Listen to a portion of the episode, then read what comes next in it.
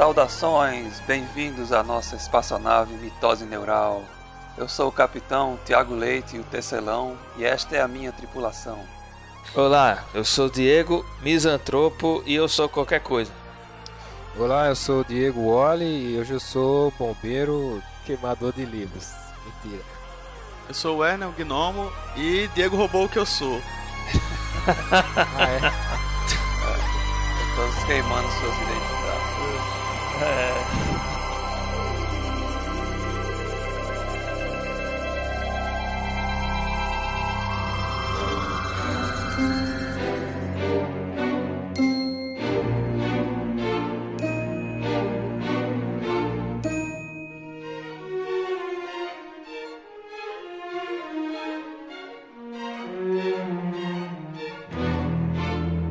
episódio de hoje, vamos falar sobre um clássico da ficção científica norte-americana, Fahrenheit 451, de Ray Bradbury, um dos grandes escritores norte-americanos de fantasia e ficção científica.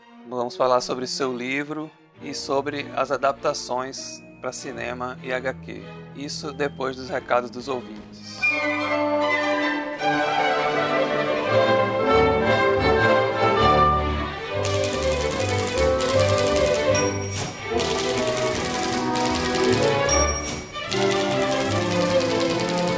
Vamos para as mitoses dos ouvintes. Diego Mesantropo. Opa, Se os ouvintes quiserem nos enviar e-mails com sugestões, críticas, comentários, como eles devem fazer? Presentes. presentes eu acho que é difícil, mas recados é, podem ser enviados para recados@mitoseneural.com.br. Diego Wally Oi. teve um derrame. Você- se, os, se os nossos ouvintes quiserem curtir nossa fanpage no Facebook, comentar no Facebook, como eles devem fazer? É, eles vão pro facebook.com barra mitose neural. E nós ainda temos um Twitter, arroba mitose neural, e vocês também podem comentar no post na teia neuronial, deixando lá as suas contribuições. Primeiro recado da nossa ouvinte Clara Letícia, né? Um grande abraço para Clara Letícia, nossa prima. Isso. Saudações, Capitão Tiago. Depois me avise quando será o próximo cast do Mitose Neural e qual será o tema. Até eu fiquei com vontade de falar, câmbio. E Diego Misantropo, comentem aí que estou gostando muito dos comentários feitos sobre a origem da palavra alien e a estética da criatura, por não possuir olhos, etc. Nunca pensei que fosse encontrar erotismo na obra. Pois é, tem erotismo e de sobra, né? Erotismo Coisa meio sacanagem. violento, é.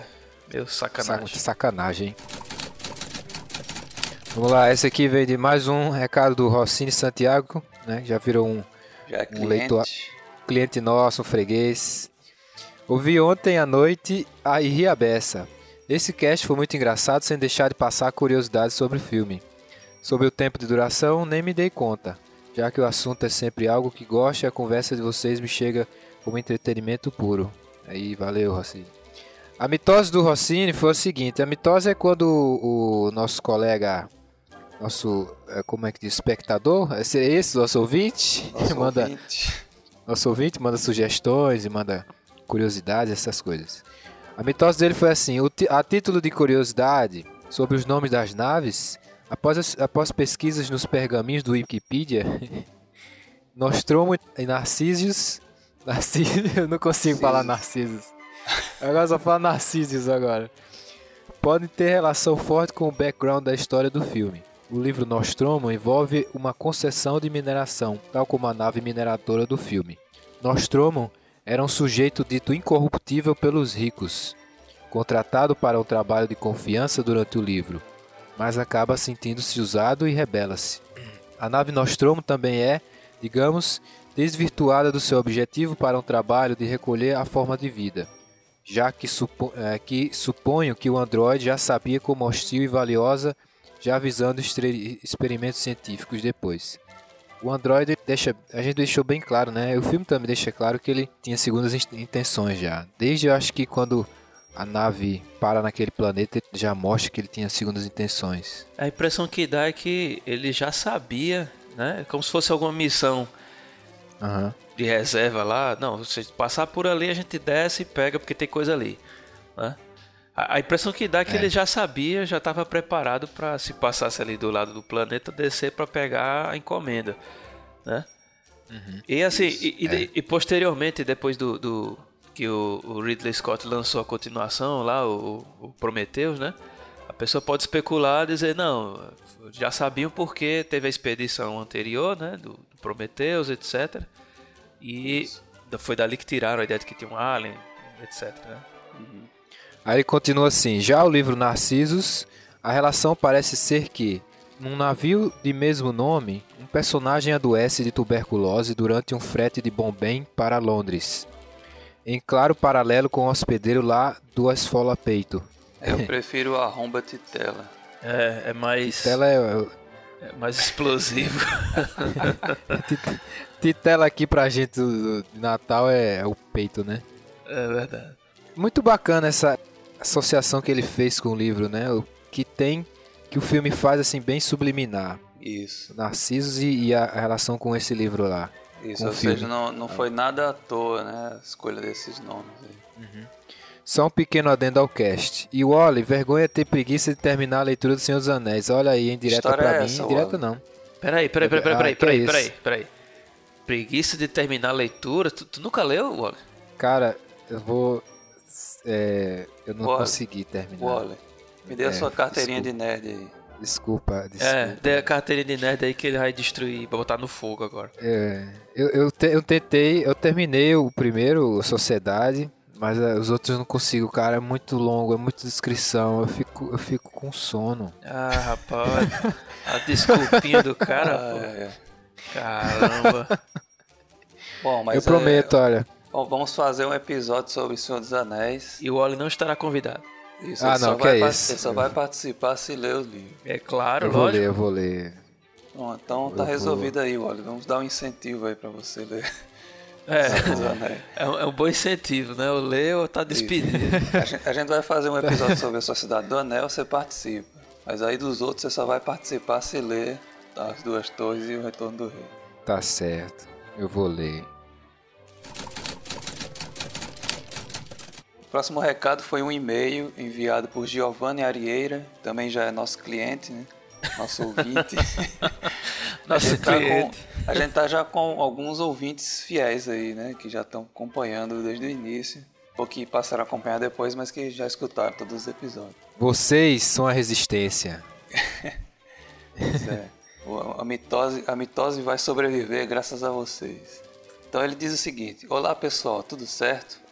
Aqui é o Giovanni Arieira de Londrina, Paraná. Olha aí que legal. Caramba, foi longe, hein? Conheci o podcast de vocês através de uma postagem do Thiago na Sky Nerd, logo no episódio do Kafka. Achei muito interessante os dois primeiros. A respeito da duração do cast de vocês, eu ouvi tudo de uma vez e acho que está num tamanho legal, porque vocês fazem uma análise de toda a história, complementando com detalhes de produção. Se cortassem alguma coisa para deixar mais, mais curto, faltaria informação relevante. É, porque a gente até discutiu que, apesar de estar muito grande o tamanho do- dos episódios, tem muita informação que a gente precisa, que a gente acha que precisa passar, né? E se for cortar, realmente a gente só vai falar da sinopse do filme. A ideia não é essa, a ideia é comentar. E soltar o comentário à toa sem explicar os detalhes do filme também fica um pouco vago. Então é meio que inevitável o episódio ficar pouco extenso, né? Isso, acho que é importante a gente fazer de uma maneira legal, né, assim, informativa. O importante é o conteúdo, né? Exatamente.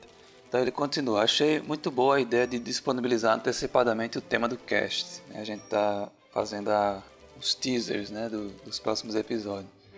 Sobre Alien, eu assisti o filme pela primeira vez há poucos meses e fiquei muito impressionado como o suspense ainda funciona muito bem. Acho que o fato do Alien não aparecer muito contribui para criar esse clima. Afinal, o desconhecido sempre causa mais tensão.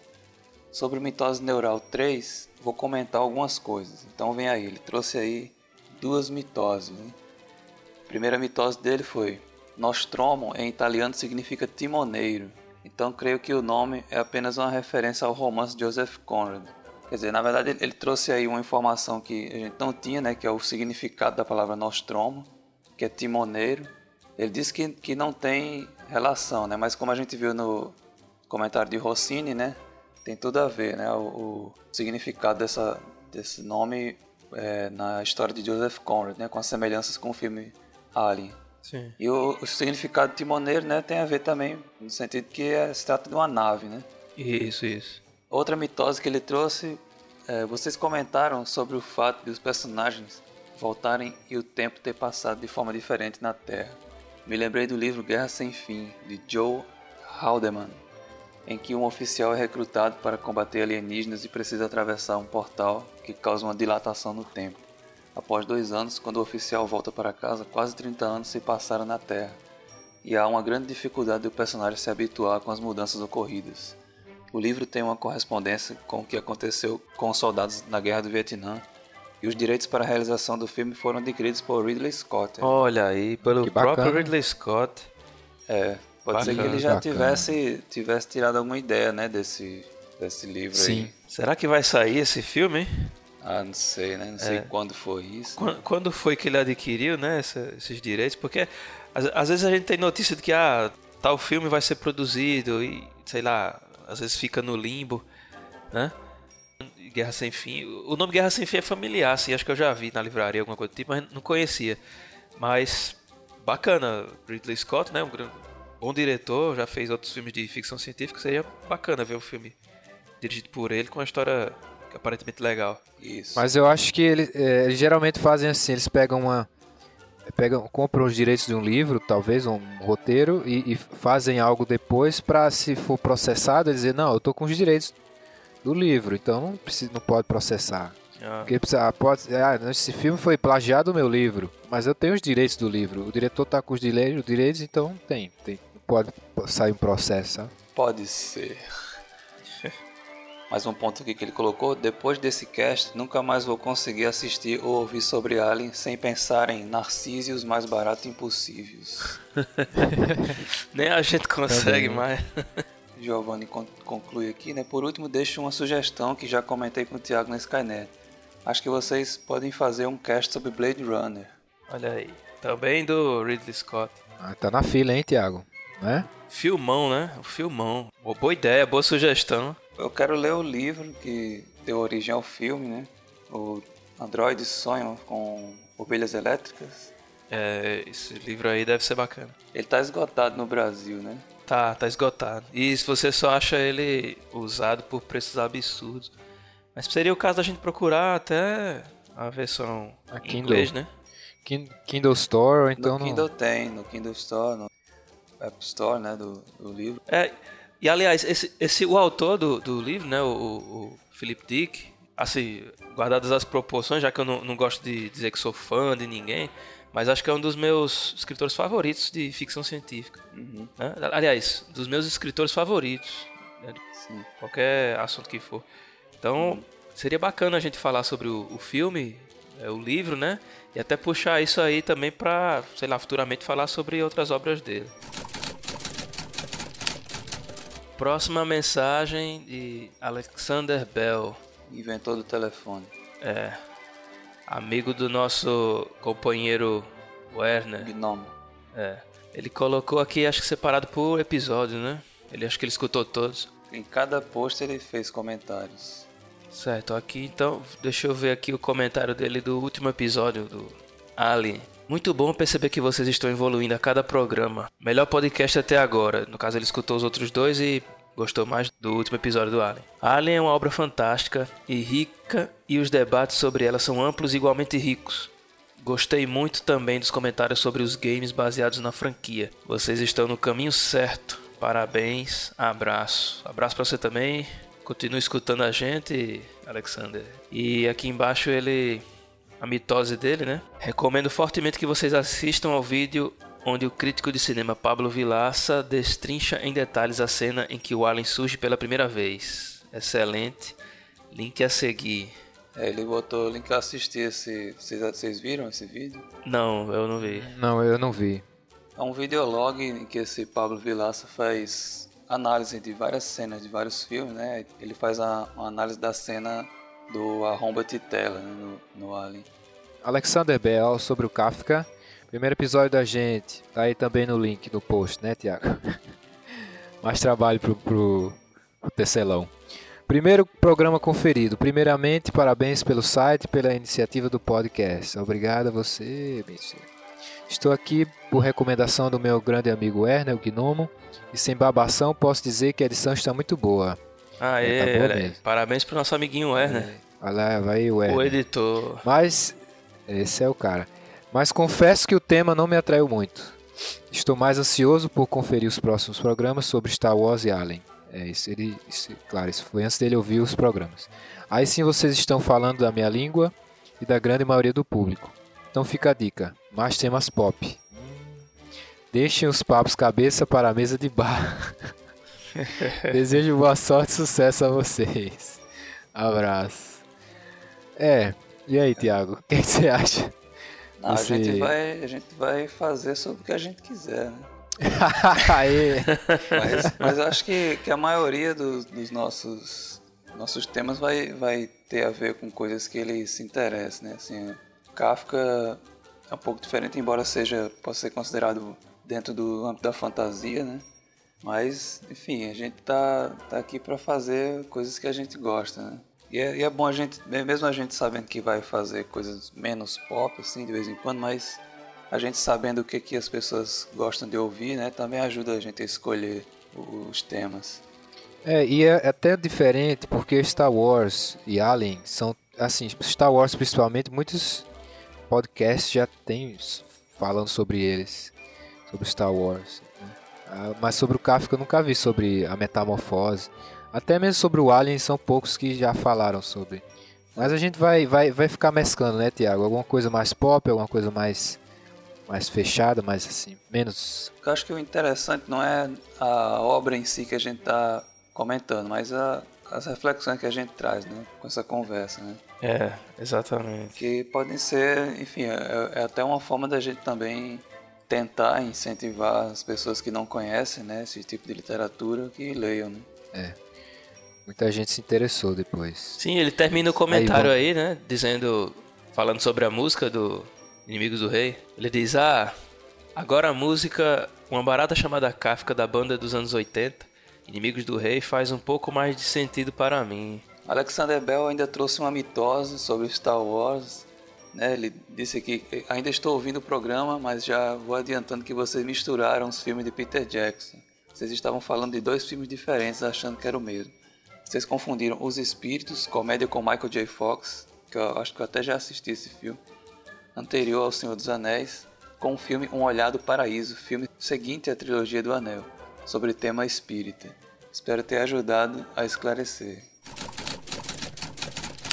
Então, essas foram as mitoses dos ouvintes. Vamos agora queimar alguns livros no Fahrenheit 451. Não, queimar livro não! Montag. Montag.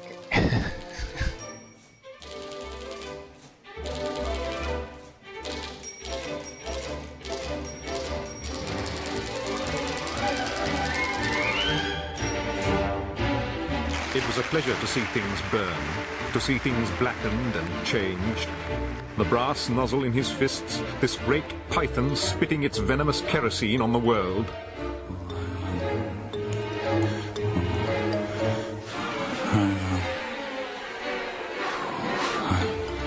He flicks the igniter, and the house jumps in a fire that burns the evening sky red and yellow and black. He strides in a swarm of fireflies.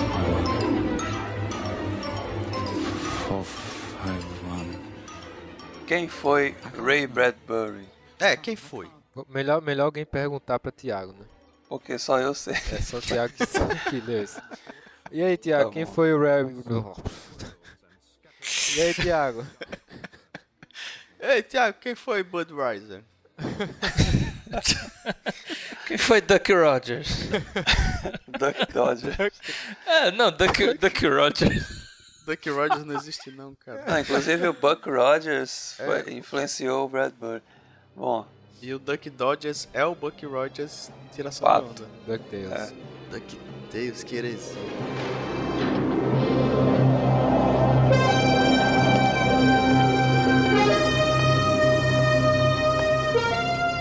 Ray Douglas Bradbury foi um escritor norte-americano que nasceu em 1920 em Waukegan, Illinois, Estados Unidos, né? Que desde muito cedo gostava muito de ler e começou a escrever também antes do, dos 10 anos, né? Se não me engano. Ele tinha uma influência. Ixi, eu comecei a escrever com 7. Foi mesmo. Tô ganhando aí. É, antes dos 10, né? Pois é. Eu fui alfabetizado com 6 anos. Porra, bicho, mas tu. Parabéns. Porque existe uma diferença importante. entre escrever e escrever. É, Existem aqueles que bem- escrevem e aqueles que são escritores. Aham. Bom, ele desde muito cedo tinha uma influência de Edgar Allan Poe, né, que foi a primeira influência dele. né? E por volta dos 12 anos ele começou a escrever seus contos baseados no estilo de Edgar Allan Poe, né, de suspense e terror, é, sempre com uma pegada de fantasia, né, que iria é, marcar toda a sua obra posteriormente. Né. Ele também teve influência de outros escritores né, conhecidos de, da, do âmbito da ficção científica, como Edgar Rice Burroughs, John Carter e especialmente H.G. Wells, né, H.G. Wells e Júlio Verne. E isso foi determinante para que ele se tornasse um escritor de ficção especulativa, ficção científica e fantasia. né. É, posteriormente também ele teve uma influência de Robert Heinlein e Arthur C. Clarke, que foram dois é, escritores de ficção científica que também tiveram impacto sobre ele. né? Mas ele também era um, leitor voraz de literatura em geral. Né? Inicialmente ele tinha essa predileção por esse gênero mais voltado para a ficção científica, né? mas depois ele ampliou esse escopo, né? se tornou realmente um leitor e também escritor de literatura de gênero mais abrangente. Né? Então ele tinha influência de Shakespeare, de Steinbeck, Aldous Huxley,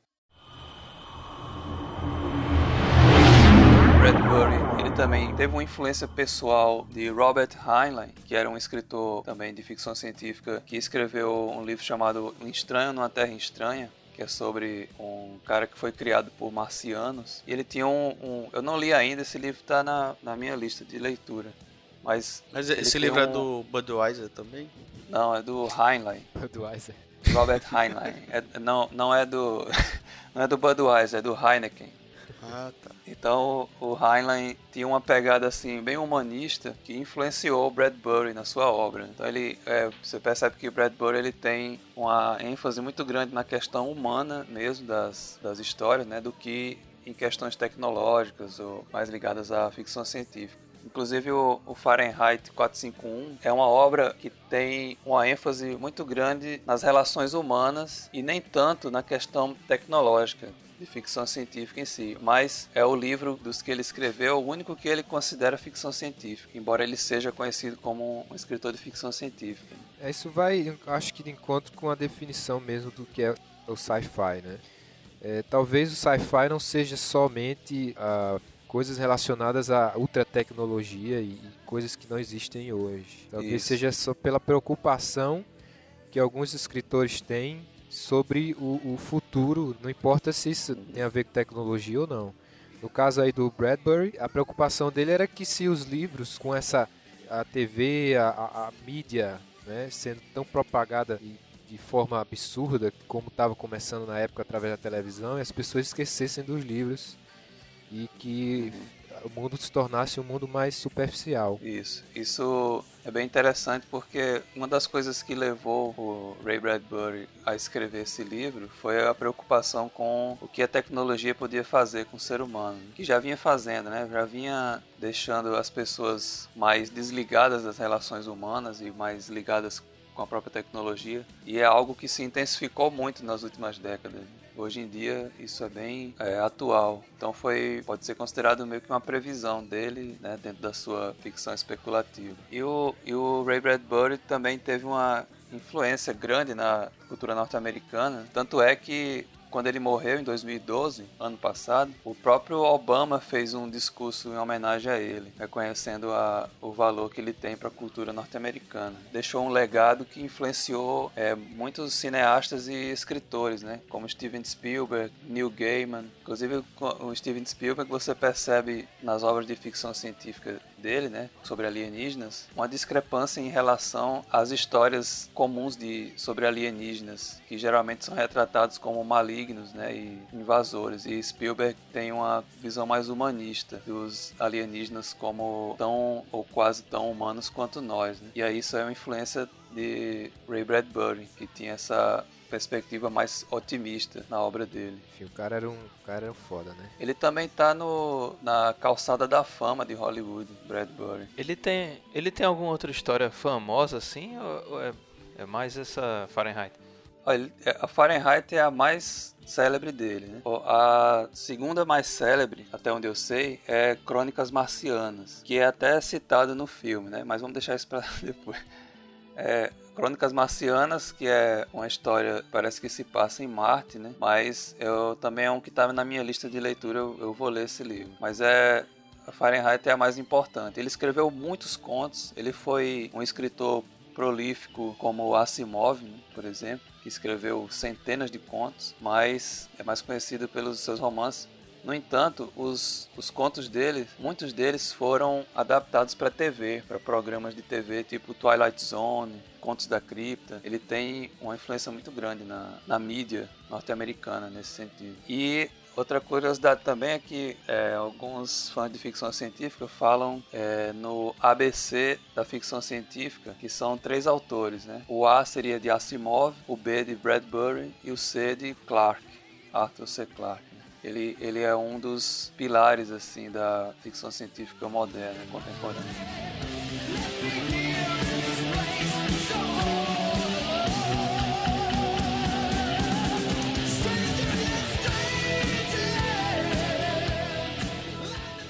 Eu acho que, Tiago, por isso que no Fahrenheit, no, que é o livro que a gente vai abordar hoje, ele fala sobre esse amor sobre os livros. Uhum. Né? Ele, por ter tanta isso. influência de tantos escritores, tantos, tantos gêneros. Eu acho que é por isso que o Fahrenheit tornou-se um clássico e, e, um dos livros mais importantes para ele. Acho que é um dos livros que mais gosto, que, por essa razão, né?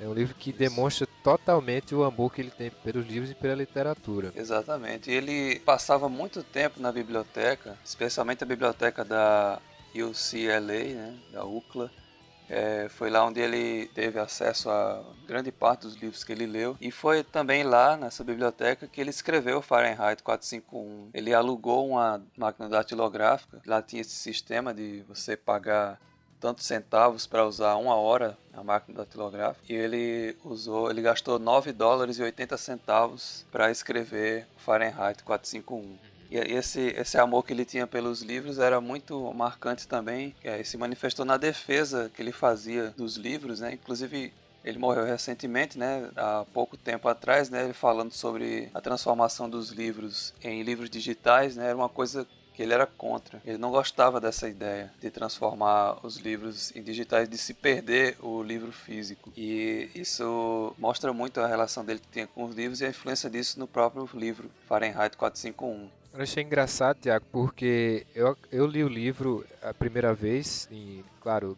na forma física, e agora eu reli no digital, né? Isso. Eu acho que é bem irônico, porque é, eu achei melhor ler no digital, até pela praticidade de tomar notas. Eu acho que tem um valor menor a gente adquirir de outra forma do que no, no livro físico. Não sei o que, é que vocês acham aí. Ele morreu pensando isso, foi? Não, ele ele voltou atrás um pouco ah, a, a respeito disso, porque, é, embora ele ainda fosse um defensor do livro físico, ele permitiu que as obras dele fossem transformadas em e-books, mas com algumas condições, assim, ele, ele não queria que, que deixasse de ser feito o livro físico. E-book gratuito? Parece que teve um livro que ele exigiu que não fosse pago, cobrado, né? Ah, tá. Porque assim, o filme dele, o filme, eu tô dizendo que eu só vi o filme, mas a história, né? Ela só faz sentido porque essa realidade nossa não existe naquela época, né? O, a, a, subversão agora, se fosse realmente proibido ler, era mandar tudo digital uns pros outros, escondido, criptografado, né? Então, é igual um vídeo que você joga no YouTube e depois que foi pro YouTube lascou. Não- É. Ele não desaparece mais, né? Ele fica Isso, sendo ele- reproduzido. Ele vira um meme, né? Ele se reproduz, né? E não tem como você evitar que ele continue a existir. É, então o filme de. O Fahrenheit, filme, não, não vai ter remake nunca, porque é impossível fazer, eu refazer acho- a história eu- na nossa eu, realidade. Eu acho que é possível, eu acho que é possível, assim, em outro sentido, né? Você explorando outras questões.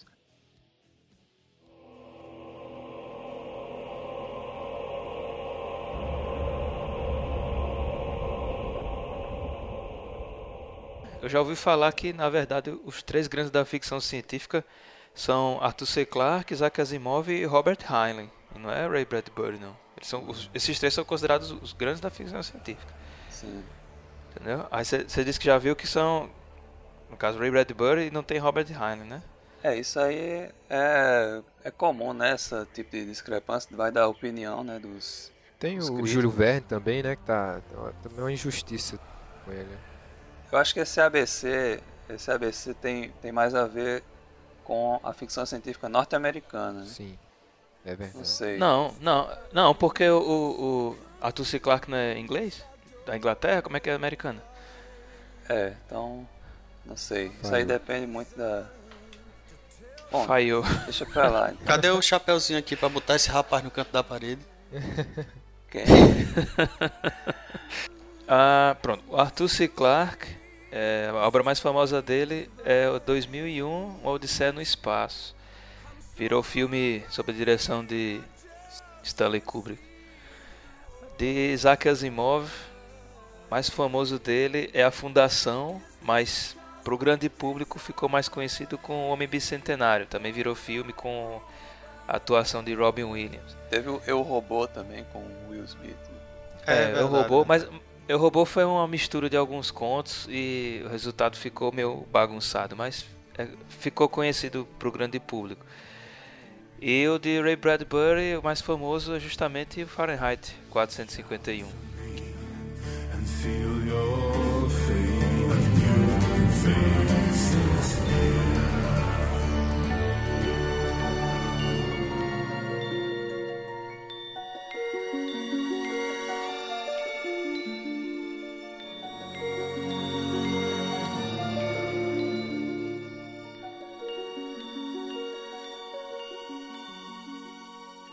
Wally, Oi. fale-nos sobre o livro que é o tema deste podcast, Fahrenheit 451. Muito bem, Tiago, o tecelão. O Fahrenheit 451 é um livro que fala sobre o amor, sobre a literatura. É, eu acho que o Bradbury, nesse livro, como eu falei antes, declara o amor dele, que ele tem sobre a literatura e, e o medo que ele tem de que isso se perca. O Fahrenheit, como o Tiago já falou também, foi escrito numa biblioteca e que ele, o universo do, do Fahrenheit 451 foi também escrito antes por ele, pelo Bradbury, em alguns contos. Nesses livros, nesses contos, ele fala sobre um bombeiro que queimava livros, falava ne- Inclusive, quando ele começou a escrever, é, a história se chamava O Bombeiro, né? The Fireman. bombeiro. E já Ah, então quer dizer que o, o, o livro surgiu de contos que ele escreveu antes, é isso? Não, na verdade existia um universo, esse universo que a gente pode chamar de universo Fahrenheit, em que ele, ele publicou alguns contos dentro desse universo, que te- teve o pedestre, sobre um cara que andava pela rua e Andar a pé? andava a pé. ele tem uma referência sobre esse pedestre no livro, que seria talvez o tio da Clarice. O bombeiro, que era sobre um cara que queimava livros no, no universo onde os livros eram proibidos e o, o pensamento livre era proibido. E a partir daí, desse universo, ele pensou em fazer uma, uma novela, um, um romance, envolvendo um, um bombeiro mesmo que tinha esses problemas, que começou a ter problemas, problemas existenciais sobre, sobre o que ele fazia e sobre o universo que ele vive. Hello, darkness, my old friend. I've come to talk with you again. Because a vision softly creeping left its seeds while I was sleeping, and the vision that was planted in my brain still remains. A história do livro se centra na figura de Guy Montag, né, que é um bombeiro, e nesse universo os bombeiros eles deixaram de apagar fogo né, e passaram a função de queimar livros. Né? Então eles, ao invés de, de apagar o fogo, eles provocam fogo. Em inglês isso tem um sentido né, na, na palavra fireman, porque continua sendo relacionado ao fogo. Né? Em português isso se perde um pouco, porque bombeiro remete à bomba, né? A, mais à água do que ao fogo. Mas a ideia é essa, né? Nesse universo, nesse futuro, as casas todas têm proteção contra fogo, contra incêndio, e aí não, não é necessário mais o trabalho de apagar fogo.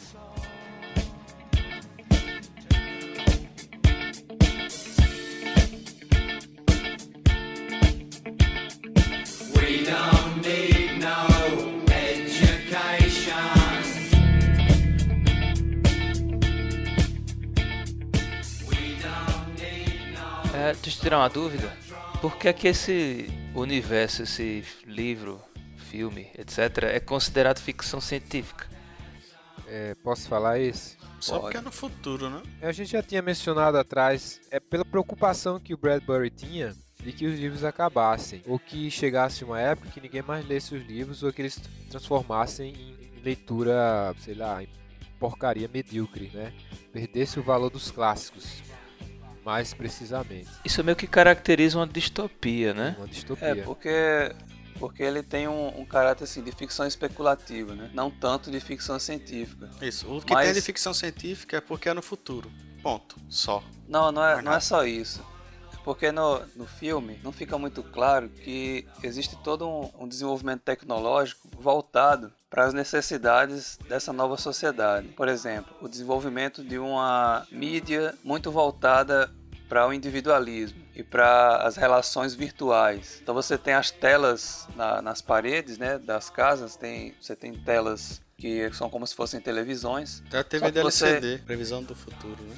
É, mais ou menos, porque é porque no, você viu o filme, no filme Foi, tem foi. uma televisão, mas na, no livro é a parede inteira é uma tela. Ah, então tá eles têm um cômodo que possui é, essas telas instaladas em cada parede. No caso do Montag, a, a esposa dele instalou três paredes no, cômodo, né? Então Duas. ela fica interagindo com as pessoas Ela tem, como se elas estivessem viu, presentes. Tiago? Ela tem duas telas, só que ela quer comprar uma terceira. Não, ela tem três telas e quer comprar uma quarta. Ah, é? Eu não lembrava disso. Eu tô, eu tô emocionado como isso é relevante. Tá bom, não importa. É relevante, mas, mas eu digo a você que é relevante, sabe por quê? É, existe uma, uma metáfora aí É. em relação à quarta parede. Uhum. Porque, Ah, tá, entendi. entendeu? A quarta parede é aquele conceito de- dentro da dramaturgia, né? Teatro. que você né? tem como se, como se o palco fosse uma caixa, e aí as três paredes, que são as laterais e a do fundo, né? Seriam o mundo no qual acontece aquela encenação, aquele drama, aquele filme. E a quarta parede seria a da frente, né? Então os personagens não, não interagem com Público. o público. Aí no caso da, da quarta parede do livro, é como se ela estivesse se cercando totalmente Da realidade falsa. da realidade falsa, né? Ela, ela já é a, a esposa do Montag, ela já tem uma relação fria com ele, ela é muito distante. É, eles não, eles quase não interagem entre si e a quarta parede é como se fosse o ápice dessa, desse fechamento dela dentro desse mundo. Ela já está entre três paredes. Ela, ela, ela mesma é como se fosse um personagem e não uma pessoa real Aham. e ela quer se fechar totalmente no, no mundinho da família, como eles chamam. Outra simbologia que eu ia puxar mais na frente, mas já que o Tiago falou, é dessa parede, seria quando ele fala muito nas paredes. A TV é uma parede. Essa parede é, eu vejo como um símbolo para a própria distância que o Montag tem da mulher dele. No livro, é que eles dormem em camas separadas. Os caras são casados por há anos, casal e, e dormem em camas separadas, eles mal se tocam, né? Isso. No livro, No livro, né? É no livro, No no livro. livro eles não têm Ah, tá. assim, demonstração nenhuma de afeto entre eles. Ele pergunta pra ela quando é que eles se conheceram e ela não sabe, ela não lembra.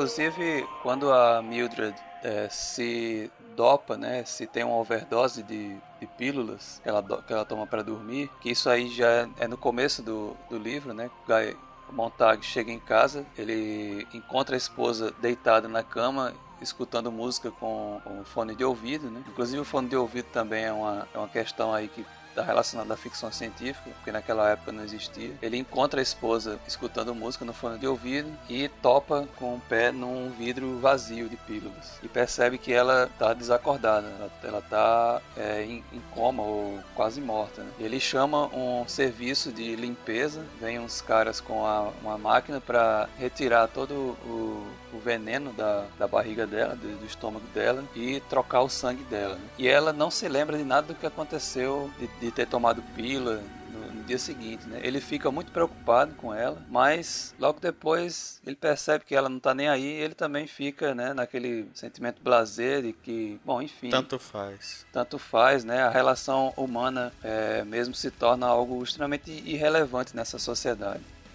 Tanto que antes dele chegar em casa, né, ele conhece a Clarice McClellan, que é a vizinha dele, uma garota de 17 anos, quer dizer, vai completar 17 anos, né, que é extremamente diferente das outras pessoas. Ela gosta de pensar, né, de andar, de conversar, de interagir com as pessoas e de interagir com o meio em que ela, que ela está, que ela vive. A Clarice é é um personagem muito importante na história. É, eu acho que, lembrando mais uma vez do, do Herói de Mil Faces, eu lembrei do daquele do, do chamado para aventura. É o primeiro encontro que o Montag tem com a Clarice, ele já, já se perturba totalmente, assim. sabe? É tanto uma pessoa sair do lugar dela no trem e, e para conversar com ele já é uma coisa totalmente absurda naquele universo. As pessoas não conversam, as pessoas vivem nos seus mundinhos totalmente isoladas. E ela é uma pessoa que conversa com as pessoas na rua e tal. É por isso que ela mesma acha que ela é uma louca. Ela se vê como uma Isso, louca. E ela, e ela é mal vista na escola, né? Os professores não gostam dela, ela é considerada antissocial. É, ironicamente, ela é a pessoa que quer interagir com os outros, mas ela é considerada antissocial. Porque ela é diferente dos outros. Comparando ela com a Mildred, você pode ver duas é, personagens totalmente diferentes. Enquanto que a Clarice é uma menina que pergunta por quê, que conversa sobre a natureza, conversa com pessoas e, sente, por exemplo, ela, fala: Você já sentiu o cheiro da folha quando cai, entendeu? Uma folha no chão, você já já já sentiu o gosto. Então é uma pessoa muito muito passional e a Mildred não, é uma mulher totalmente imersa naquele universo que material e tecnológico e vazio. E o Montag, como ele é um bombeiro promissor dentro da companhia, né? Ele é considerado pelo capitão como um candidato a uma promoção. né? E para a esposa, a importância dessa promoção é só o fato dela ter a possibilidade de comprar uma nova parede para para o quarto, né? Uma nova tela. Tanto é que no filme, não sei como é no livro, mas no filme ele fala da promoção, ela não dá nem atenção. Aí quando ele insiste, é que ela lembra, ah, tá pra comprar tal coisa. Exatamente. E, e há uma coisa interessante nessa questão das relações que se tornam relações mais com as coisas do que com as pessoas, é que isso me remeteu fortemente a uma frase de Karl Marx que diz que quando é, acaba o feudalismo e começa o capitalismo, as relações passam a, a se tornar muito focadas na economia, no dinheiro, e tem uma frase dele que ele diz que tudo que é sólido se desmancha no ar. Então todas as relações humanas sólidas, todas as instituições que mantinham as pessoas em relação umas com as outras e, e fortaleciam a sociedade passam a não significar mais nada, porque o importante passa a ser o mercado, a indústria, as mercadorias.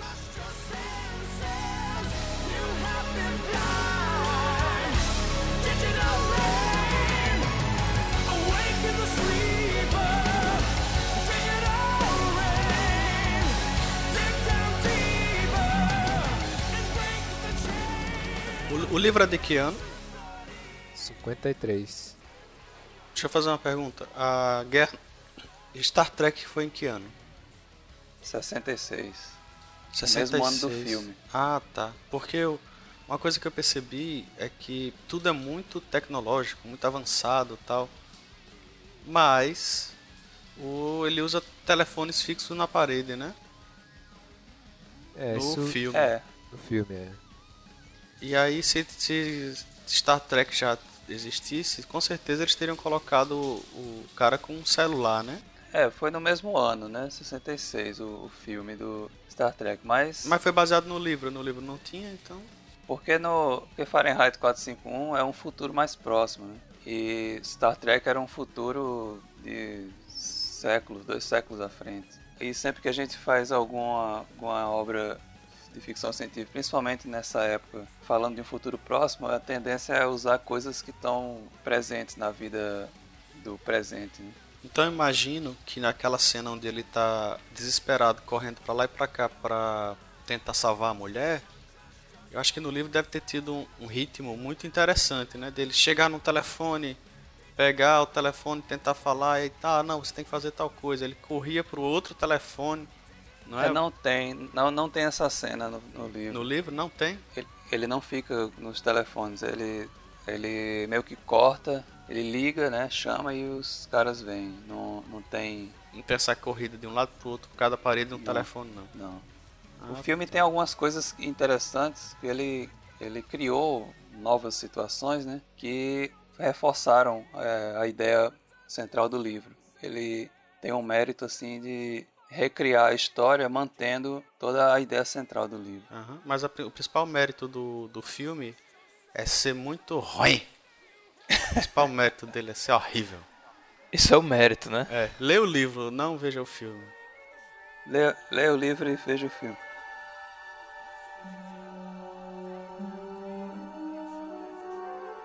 Então, o Montag ele tem esse encontro com a Clarice McClellan, né? E a gente já vê esse contraste entre ela e a sua esposa, Mildred. E esse encontro com a Clarice vai impactar a vida dele, né? De uma forma que ele vai é, começar a pensar mais sobre a relação dele com as outras pessoas, né? Sendo que já existia algo diferente ou, digamos assim, errado com Montag, porque ele já colecionava livros e escondia na casa dele.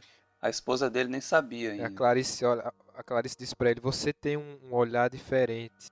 Ela percebe Isso. só na forma que ele olha para as pessoas, como ele, ele é um cara que lá na frente. Ela pergunta: Você já leu um livro? Aí ele diz: Não, que é isso? É contra a lei, blá blá blá. Ele né, tenta disfarçar, mas depois ele entrega que ele já leu livros.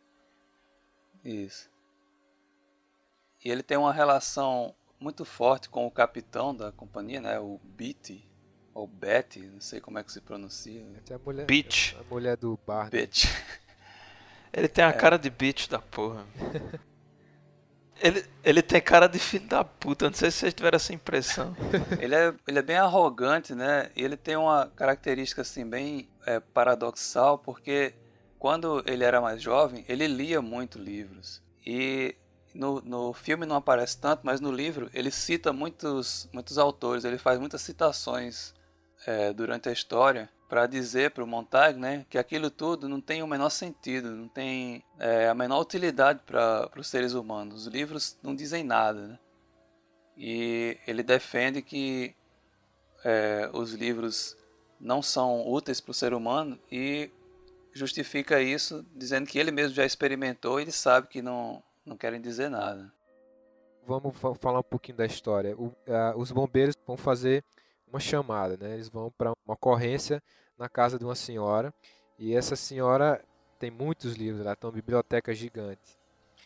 Montag fica abismado com aqueles livros. O capitão chama ele para conversar e diz: Olha, Montag, tá aqui, esse pessoal aqui, ó, filósofo, historiador,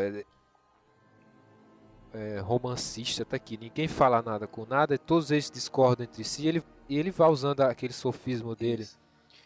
Ele fala que isso que é tudo ficção, que não existem, né? São pessoas, personagens que não existem, pessoas que já estão mortas, né? Os que escreveram. É. E que o livro ele serve para para fazer você ficar perturbado, confuso e querer pular da ponte. É basicamente isso que ele fala. Assim, eu acho que o esse- essa argumentação dele, a gente vai lendo, cara, e diz, porra, tá- às vezes eu sinto isso mesmo, bicho, que o livro faz essas coisas, né? Será que é- é essa realidade, será que isso- ele tá certo? A gente devia viver mesmo como, como a Mildred, uma pessoa, pessoa vazia e dentro daquele, aquela felicidade burra? Será que aquilo é que é o bom mesmo, né? A gente fica pensando às vezes. Existe um questionamento sobre a felicidade né, no livro. Aham. A própria Clarice pergunta a Montag se ele é feliz e ele, falando consigo mesmo, ele diz: Eu sou feliz, sim. É claro. Tenho tudo que é necessário para ser feliz, que é aquilo que é, é socialmente aceito, né, como algo que torna as pessoas felizes. Ele- justifica isso contrapondo com a ideia preconcebida de que os livros deixam as pessoas confusas, né, deixam as pessoas infelizes, porque fazem elas é, pensarem e é, encontrarem pensamentos contraditórios com os dela e tal. Mas a questão que o autor defende, né, subrepticiamente dentro dessa ficção, é que é importante que as pessoas se incomodem mesmo, né? Que a, essa felicidade burra, como o Oli falou, ela não traz plenitude para o indivíduo. né? Ela precisa se deparar com problemas a serem resolvidos. Felizmente, os anormais da sua espécie são muito raros. Agora sabemos como acabar com vocês antes de nascer. Não se pode construir uma casa sem tábuas nem pregos. Se não quer que a casa seja construída, escondamos as tábuas e os pregos. Se não deseja que um homem dê problemas de ordem política, não lhe dê duas soluções para que ele escolha. Só dê uma, ou melhor, não dê nenhuma. Que ele esqueça até da existência da guerra. Se o governo é ineficaz, se ele é tirânico, se lhe esmaga com impostos, quem se importa, desde que as pessoas não saibam nada? A paz, Montag. Instituam-se concursos cujos prêmios obriguem a decorar, encher a memória com letras de canções de músicas que estão em momento, com nomes de capitais de estado ou com número de ordens de quantidades de milhos cozidos em Iowa do ano passado. Encham os homens de informações inofensivas, inúteis, que eles se sintam capazes de saber fatos informados acerca de tudo. Em seguida, eles imaginarão que pensam e terão um sentimento de movimento, enquanto realmente apenas se arrastam. Eles são felizes porque os conhecimentos desse gênero são imutáveis. Não os levem para terrenos escorregadios como a filosofia ou a sociologia, em que tentam se confrontar com a experiência. É a fonte de todos os tormentos.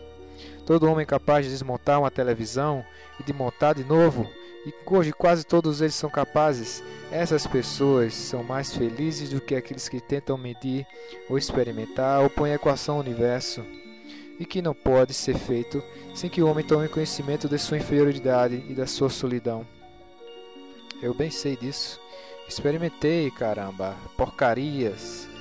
Conclusão é: vamos agarrar, vamos ficar com os clubes, com as festas, com os acrobatas, com o circo, com os, os programas de, de televisão, tudo ao sexo, vamos ficar com a heroína. Tudo que não nos obrigue senão a reflexos automáticos.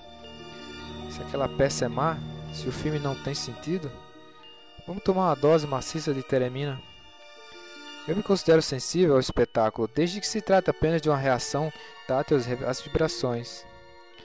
Mas estou aqui cansado e tudo que desejo é um passatempo vazio.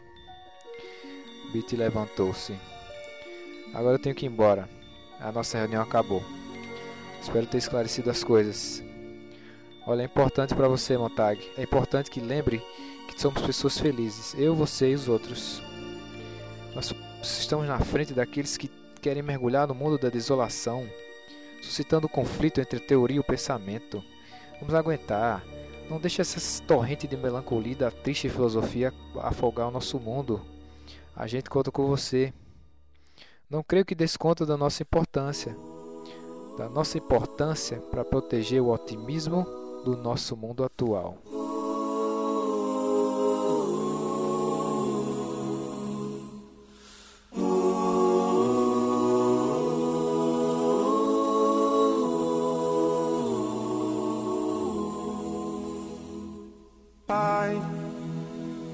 afasta de mim esse cálice. Pai, afasta de mim esse cálice. Pai, afasta de mim esse cálice de vinho tinto de sangue. Daí essa senhora, como a gente está contando, nessa casa que eles são, vão fazer essa ocorrência, a senhora ela resolve morrer junto com os livros dela. Ela se queima, se tocar fogo na casa em cima dos livros e para o Montag aquilo foi muito chocante. Ele queria salvar ela, né? Ele disse a ela que se ela quisesse, podia ir com ele. Aham. E ela mesma bota fogo, né? Isso é bem simbólico porque o- o- os bombeiros iam botar fogo nela, né? Estavam contando, fazendo uma contagem regressiva. E ela mesma acende um fósforo e se queima com a casa. Tem outra simbologia aí, porque os bombeiros eles não só apagam fogo, né? Eles também tiram as pessoas dos incêndios, do- da situação de Isso. risco. E naquele momento ali ninguém nem lembrou que bombeiro fazia isso, nem tentou fazer nada, simplesmente saíram. Né? Isso, isso que você falou é muito, muito interessante. Nem tinha pensado nisso. Porque o trabalho dos bombeiros atualmente é, é salvar vidas né, e apagar o fogo. E aí, como o, o trabalho deles se inverteu, passou a ser atear fogo, né, e a vida já não tem mais nenhum sentido e nenhuma importância, então eles não, não fazem nada, né? Eles deixam ela se queimar. É como se ela fosse já estivesse perdida, né? Como se ela não, não fosse mais importante para a sociedade, porque ela já já estava corrompida também pelos livros. É, foi meio que um ato meio cínico. Eu acho que é, o livro dá a entender que essas pessoas que são pegas com livros, elas somem. Muito parecido com o que foi com a censura no Brasil, na ditadura, as pessoas simplesmente sumiam por serem subversivas e antissociais como como tinha no, as pessoas contra a sociedade. E essas pessoas Isso. elas morriam. Inclusive, antes da, dessa ocorrência dessa senhora que se queima, a Clarice havia sumido, né? Aham. O Montague sentiu falta dela no- e a, a esposa dele é, nem tinha falado nada pra ele, assim, era como se fosse algo sem importância, né? Mas ela tinha ouvido falar que a Clarice tinha sido morta, né? Tinha morrido. Mas pode ser que ela tivesse desaparecido, né? Da- dessa forma como o Olho está falando. Inclusive, essa questão do desaparecimento lembra muito 1984 de George Orwell, né? No qual os subversivos eles são apreendidos, né, e têm a sua existência apagada da história. É como se faz nas ditaduras. Exatamente. regimes fascistas, né? Essa questão dos regimes fascistas é uma coisa relevante para ser levantada no Fahrenheit, não porque o governo seja uma ditadura, porque inclusive o próprio Beat fala isso. Não houve nenhum golpe de estado, né? Não houve nenhuma tomada de poder por uma classe totalitária ou autoritária ou ditatorial. A própria sociedade se tornou assim. Foi algo que a própria socie- sociedade se tornou sem que houvesse necessidade de uma intervenção de uma força maior. Contrato social.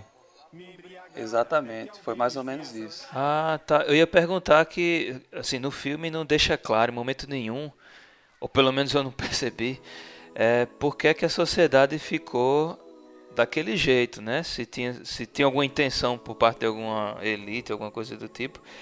Mas não, não deixa claro em momento nenhum por que, que a sociedade evoluiu até aquele ponto de condenar os livros. Isso, isso aí é, é explicado pelo Beat, o capitão, né, para o Montag num dia em que Montag está se sentindo mal e, e finge que está doente, né, e não e não não sai de casa. E aí o Foi próprio logo depois capitão, da morte da senhora da casa, que a mulher que toca fogo nos livros. Isso. E aí ele, ele inclusive está se sentindo mal por causa da, da mulher que morreu, né? Que ele não pôde fazer nada para salvá-la. Foram dois eventos que abalaram, né? O desaparecimento de Clarice e a morte da senhora. E aí ele fica em casa, esconde um livro debaixo do travesseiro para a esposa não ver, né? E o capitão vem atrás dele saber por que, que ele está atrasado para o trabalho. Eles conversam, né? Tem uma conversa longa. O Beat fala para o Montag como aconteceu a mudança de, na, na sociedade, né? Os bombeiros realmente antes é, apagavam fogo. Isso é uma coisa que o Montag não sabia e pouca gente sabe nessa época que os bombeiros em algum momento no passado apagavam fogo. 1984 e Isso, é, a história reescrita, né? É. Mas aí o Be- Beat revela isso, diz que os bombeiros apagavam fogo e houve uma mudança aí na, na tecnologia, nas relações sociais, as pessoas passaram a ter casas à prova de fogo e é, aos poucos, né, a, a cultura foi se massificando de tal forma que as coisas foram se tornando superficiais e, e cada vez mais resumidas. Isso.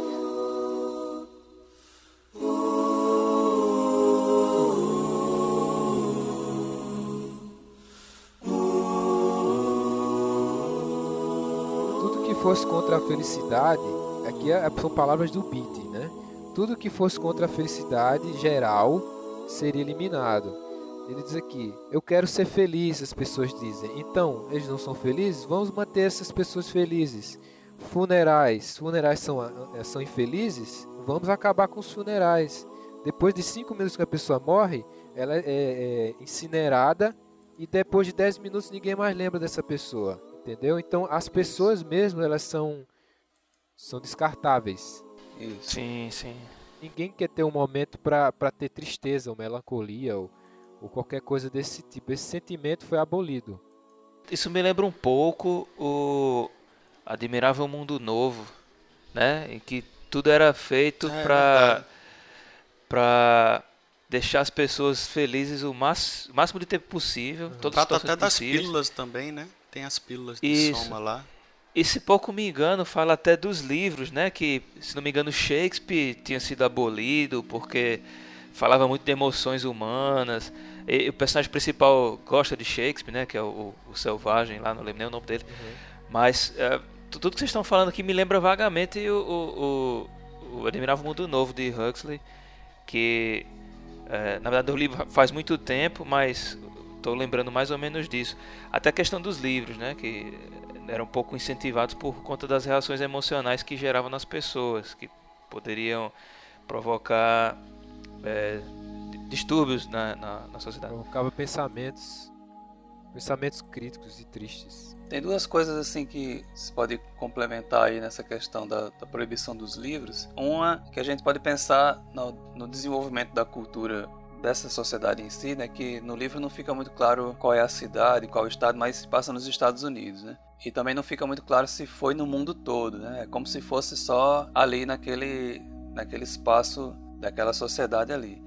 Eles foram mudando as suas necessidades, né? Então as necessidades passaram a se voltar mais para a satisfação imediata, né? Essa coisa dessa felicidade efêmera. E aí os livros passaram a ser vistos como irrelevantes. E aí como o Wally falou, né? E como o Misantropo é, complementou aí, as coisas passaram a ser mais voltadas para a equalização do pensamento, digamos assim. As pessoas têm que seguir um certo modelo de felicidade que não pode ter nenhum empecilho, nenhuma, nenhum elemento que destoie dessa harmonia social criada, né? E os livros representam isso. E aí tem, tem também um detalhe que o Beatty fala no seu discurso, que é o seguinte: a, as discordâncias elas foram sendo eliminadas aos poucos dos livros. Então, se você tem um livro que tem trechos racistas e os negros não gostam desses trechos, então os editores tiram os trechos. Se ainda sobrou alguma coisa que incomoda os católicos, tira esse trecho também. Então eles fazem o máximo para que as obras fiquem agradáveis para todo mundo, para não causar nenhuma confusão.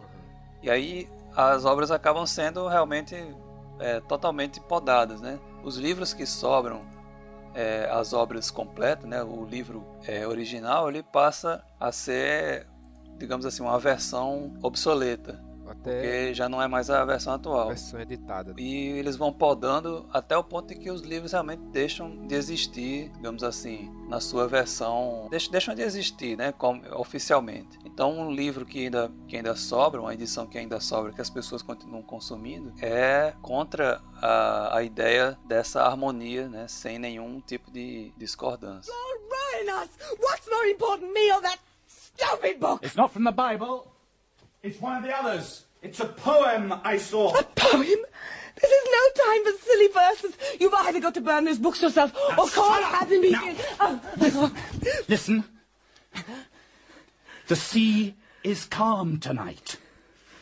Hmm? The tide is full. The moon lies fair upon the straits. On the French coast, the li- listen, listen. On the French coast, the light gleams and is gone. The cliffs of England stand glimmering and vast out in the tranquil bay. Come to the window, sweet is the night air, only from the long line of spray. Ah, love, let us be true to one another.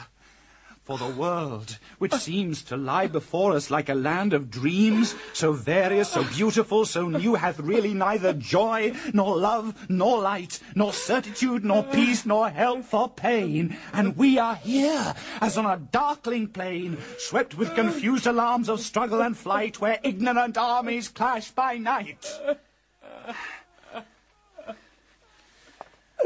I'm going out now. There's something I've got to do.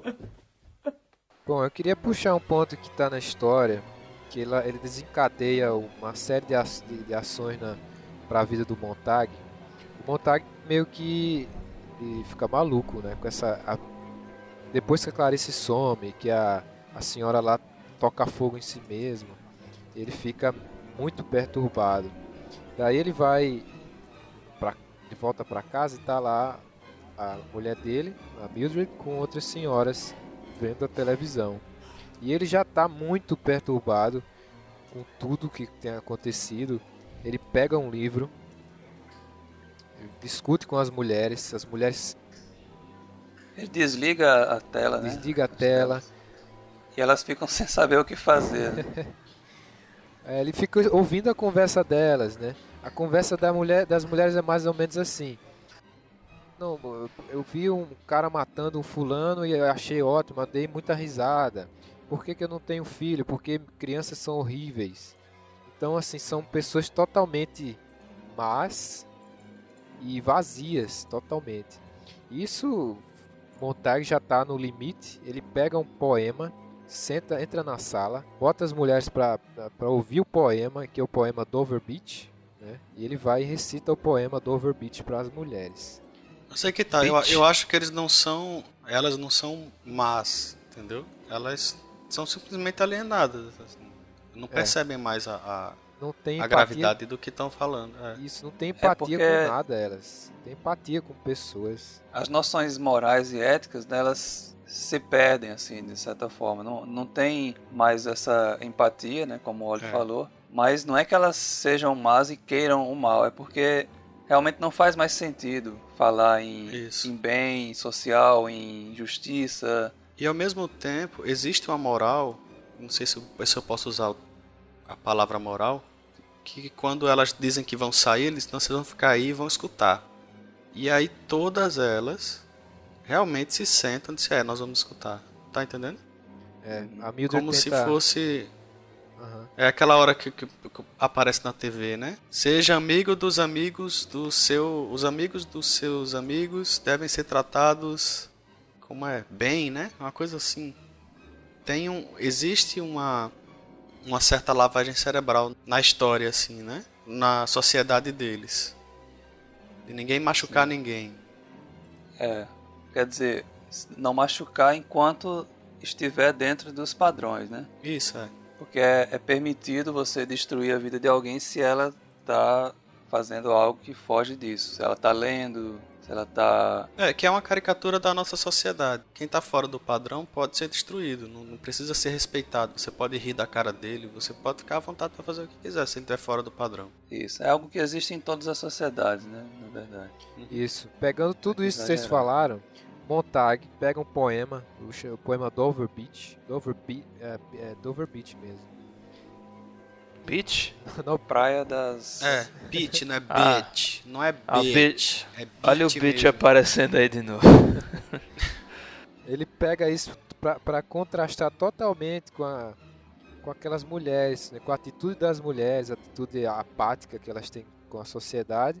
E nesse poema que ele recita, o Dover Beach, eu não vou recitar aqui, mas é um poema que fala sobre ah, justamente pessoas que perdem a, a luz, que o poema fala sobre a luz e a, a bondade, mais ou menos isso. As pessoas que perdem a bondade, perdem a criatividade, perdem o senso crítico. O poema fala sobre isso no início E logo depois, é, é, o, o poema fala de uma forma bem melancólica, assim, que ele diz que a luz brilha e se vai. A luz que vem da lua representa a natureza e que está se perdendo. Ah, seria mais ou menos que a, a coisa da a beleza que existe na natureza está se perdendo em frente à tecnologia e à apatia que o ser humano está tendo com isso. Uma das senhoras lá, a senhora Phelps, começa a chorar descontroladamente. Depois que o Montag lê o poema, ninguém entende por que, que ela está chorando, né? Acho que nem o Montag pe- esperava isso. Nessa leitura que eu fiz, eu vi que ela, a senhora Phelps, sentiu toda a me- melancolia que tinha no poema. Ela realmente viu que ela estava perdida naquele mundo. Essas mulheres são pessoas infelizes, mas elas não sabem. A Mildred, ela, toma comprimidos para dormir, tenta se matar, mas ela não sabe que ela é infeliz. Então é uma tristeza que elas tentam suprimir a qualquer custo e naquele poema elas se viram eh, expostas ali. né? O poema meio que expôs as mulheres pelo que elas são. Mas ela comenta que o, o sentimento, que ela tinha sentimento, né? Ah, esses sentimentos eu não suporto. Tipo como se fosse uma- algo que ela já. Que ela sentia, Sim. mas. Ela disse, eu não lembrava como era esse sentimento. Isso, é isso que eu tava tentando lembrar. tipo. Isso no filme, né? É, No filme. Sim, no, no filme, é filme. mais didático, eu acho mais explícito. Mas no No filme dá pra você entender melhor isso, né, do que no livro, porque o, o trecho que ele lê é outro livro, né, na verdade, não é esse poema, é um outro, É, eu tava achando estranho, não tava reconhecendo não. é um trecho de um romance, eu acho.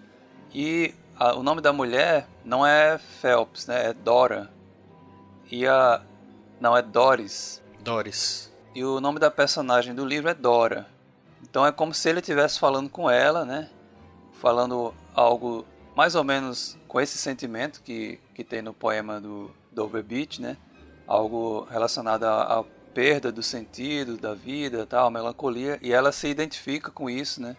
E chora. E é como se ela estivesse reconhecendo intimamente que essa vida que ela leva é insatisfatória. Como a poesia é poderosa, né, cara? A mulher, do, assim, nunca tinha ouvido um poema na vida. É a primeira vez que ouve, ela, ela se vê como ela é realmente e, e acaba se destruindo. É, Ela fica destruída com aquele poema, só com aquele trecho do poema. Porque o Montag ele não lê o poema inteiro, ele lê, ele lê dois pedaços do poema e com isso ela já se despedaça inteira, a mulher. Expõe a pessoa, né? E a reação dela para eles que estão ali, né, ou pelo menos para elas, é uma prova de que os livros são maus para as pessoas. né?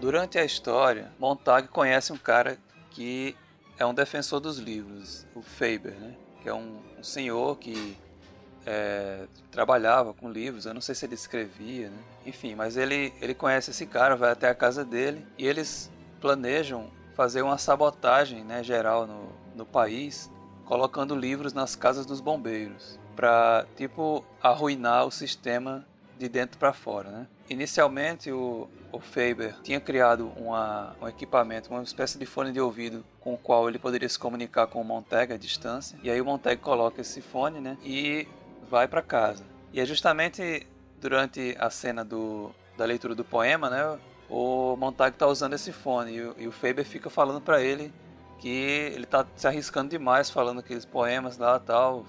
Mas, enfim, as coisas acontecem. O Montag vai para o pro corpo de bombeiros. E é, é interessante que essa parte do. Essa interação aí não acontece no filme, não tem nada disso no filme. Ele que É, comenta no final só com falando com, com aquela. Como é o nome aquela de cabelo curto? Clarice. né? Clarice. Que não tem 17 anos também no filme. É, tem E- 21. É, ele fala pra ela que ele pretende fazer isso, botar os livros na para incriminar os, os bombeiros. Ele diz que é como se a ideia fosse, no filme a ideia é dele, né? É. Não foi um planejamento. E ele não usa esse fone. Isso. Então ele sai com esse fone, o Faber fica se comunicando com ele, né? É, depois da cena do, do poema, ele vai pro corpo de bombeiros. Quando chega lá, o Beat fica tirando onda com ele. Fica aquela coisa assim que parece que já se sabe que vai acontecer algo. E aí ele recebe uma denúncia pelo telefone e Pete dá uma olhada pro Montag, assim, né, rápido, e aí ele chama para atender uma ocorrência. E o Montag se surpreende porque eles param justamente na casa dele. E ele fica sem entender e aí ele percebe que houve uma denúncia, que foi uma das mulheres que denunciou tal. E o Beat é, manda ele entrar na casa, mostrar os livros e dar um lança-chamas para o próprio Montag queimar. Né? A ideia que passa é que o Beat não vai prender ele, né? Tá tentando, tipo, recuperar ele, sei lá. Ó, queime os livros. Isso. O Faber vai acompanhando o Montag, né, nessa em toda essa trajetória e inclusive quando o Montag está queimando a própria casa. né. E ne- nesse momento o Beat descobre que ele tem uma uma escuta, né, no ouvido e pega é, a escuta cai no chão, ele pega, né, ele descobre o que está acontecendo, que tem algum, algum cara e vai rastrear o, o outro cara para prendê-lo também. Aí nessa hora o Montag queima o Beat e aí ele é, mata o Beat, né, queimando, a- é, destrói também a escuta tal. E ele foge, né?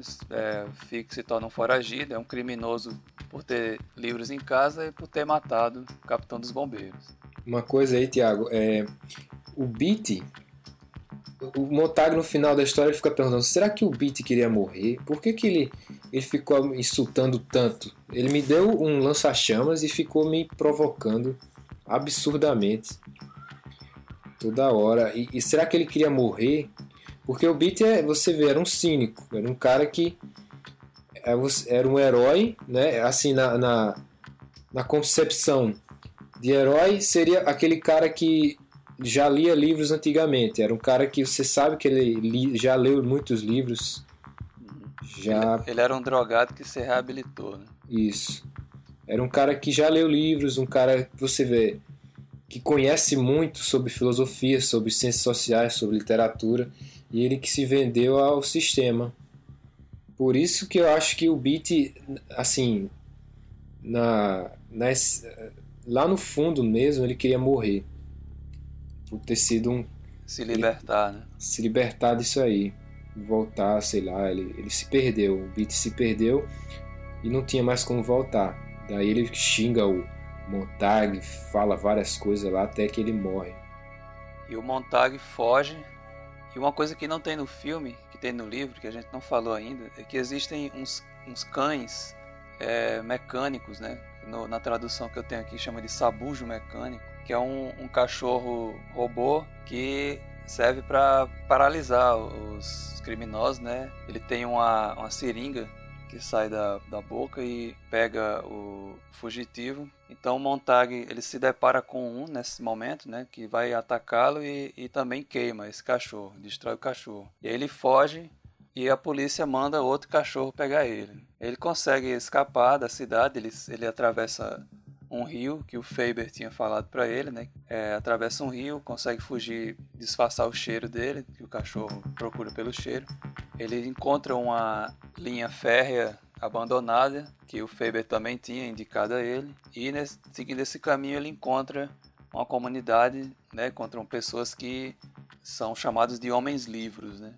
São pessoas que estão espalhadas pelo, pela área, pelas áreas rurais e que mantêm na memória os livros decorados. né? Cada pessoa é, representa um desses livros. E assim, dessa forma, eles conseguem manter o conteúdo dos livros sem se preocupar com a queima dos livros. Isso é uma coisa que eu acho interessante é, enfatizar, porque a, a obra ela não fala de uma sociedade que é contra os livros em si, ela é contra o conteúdo desses livros.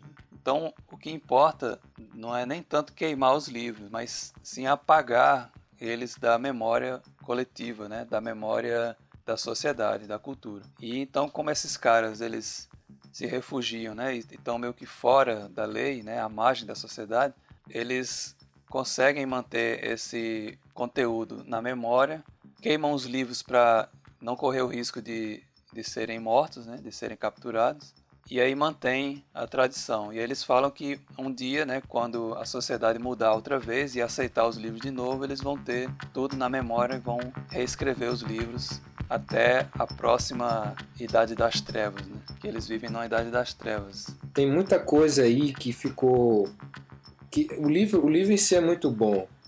Né? Quando ele encontra, o Montag encontra o Faber, Faber ele vai descrever assim três fatores que fazem os livros serem bons. Eu acho que são a visão bem do Ray Bradbury e que o livro inteiro ele segue essa, essa, essas três características que são que os livros devem ter. A primeira é qualidade e textura, qualidade e textura da informação, né? que o livro ele tem que passar para você alguma informação, algum conte- conteúdo relevante. Aí você já vai pensando aí vários livros que você leu que já que já passaram esse, que já tem essa característica ou não. A segunda característica é entretenimento. O, o Fahrenheit 451 é um livro que ele já a gente já falou várias vezes. É um livro que fala sobre o amor, sobre para com a literatura, para com as artes. Né? É um livro que passa informação né? sobre várias obras, sobre aquele universo, sobre o medo de que aquilo acabe. Ele passa entretenimento, porque ah, se você pegar a cena da fuga do Montag, é muito bem escrita, cara. Você parece um filme de ação do Michael Bay, entendeu? Quando ele começa a Cara, você contagem. tá usando, tá usando a- a- o termo coisa boa com Michael Bay na mesma frase? Eu Vai digo, morrer eu, preto no inferno. eu digo, eu digo a cena de ação, entendeu? Como ele conduz a cena de ação, que é uma, que é uma coisa que o Michael Bay sabe fazer. Eu não concordo. Então, tá bom. Então ele faz assim, no meio das, da, quando o Montag tá fugindo, é um cara correndo sozinho pela cidade, porque as pessoas não, meio que não fazem isso mais. A TV, eles, a TV sabe que todo mundo está assistindo televisão. E eles convocam toda a cidade. Daqui a 10 segundos, eles vão abrir a janela, vão abrir a porta e vão olhar para a rua. E vão ver se tem alguém correndo pela rua. Essa pessoa vai ser, obviamente, o Montag. Enquanto que ele está correndo, o Montag está correndo, a, sei lá, falta 200 metros para ele cair no rio, que vai ser o ponto final dele, a contagem está sendo feita. Então vai contando 10, ah, falta 150 metros, 9, eu tô- aí o narrador vai falando, ah, o o Montag vai sentindo as pessoas entrando, chegando perto da Não, porta. não tem Aí isso quando no já tá filme, no- né? Não. Que porcaria. Não, isso foi perdido totalmente, foi E a perdido, fuga cara, dele é totalmente. dificultada também pelo fato dele ter sido atingido pelo cachorro na perna com veneno e a Exato. perna dele tá dormente, né? Que não tem também no filme. Não tem no Uhum. filme. Então Ele ele, é o cachorro. ele se atrasa muito nessa fuga por causa disso. A perna vai recuperando aos poucos. O... É, a, a cena que ele é atacado pelo cachorro é, é fantástica, cara. Assim, é de você. estar vendo um filme, porque a descrição visual que ele faz é, é muito boa, sabe? Ele é jogado na parede e o cara é, é muito bem feito a forma que ele escreve. Então, essa parte do entretenimento que o, que o Faber fala, meio que metalinguisticamente falando, é, é muito bacana. No livro Fahrenheit 451. E a, a terceira parte, da a terceira característica Cadê? Eu não tô achando aqui. Ah, sim, a número Textura. 3 é, é os, textura é a primeira. Não é isso? Qualidade da informação, número 1. Um. A 2 é, é a entretenimento. E a terceira é ter o direito de carregar essas ações baseadas no que foi aprendido pela interações das outras duas, das duas primeiras. Então, se aquele entretenimento e aquela qualidade da informação forem se encaixarem perfeitamente, você vai levar esse livro pra, com você para sempre.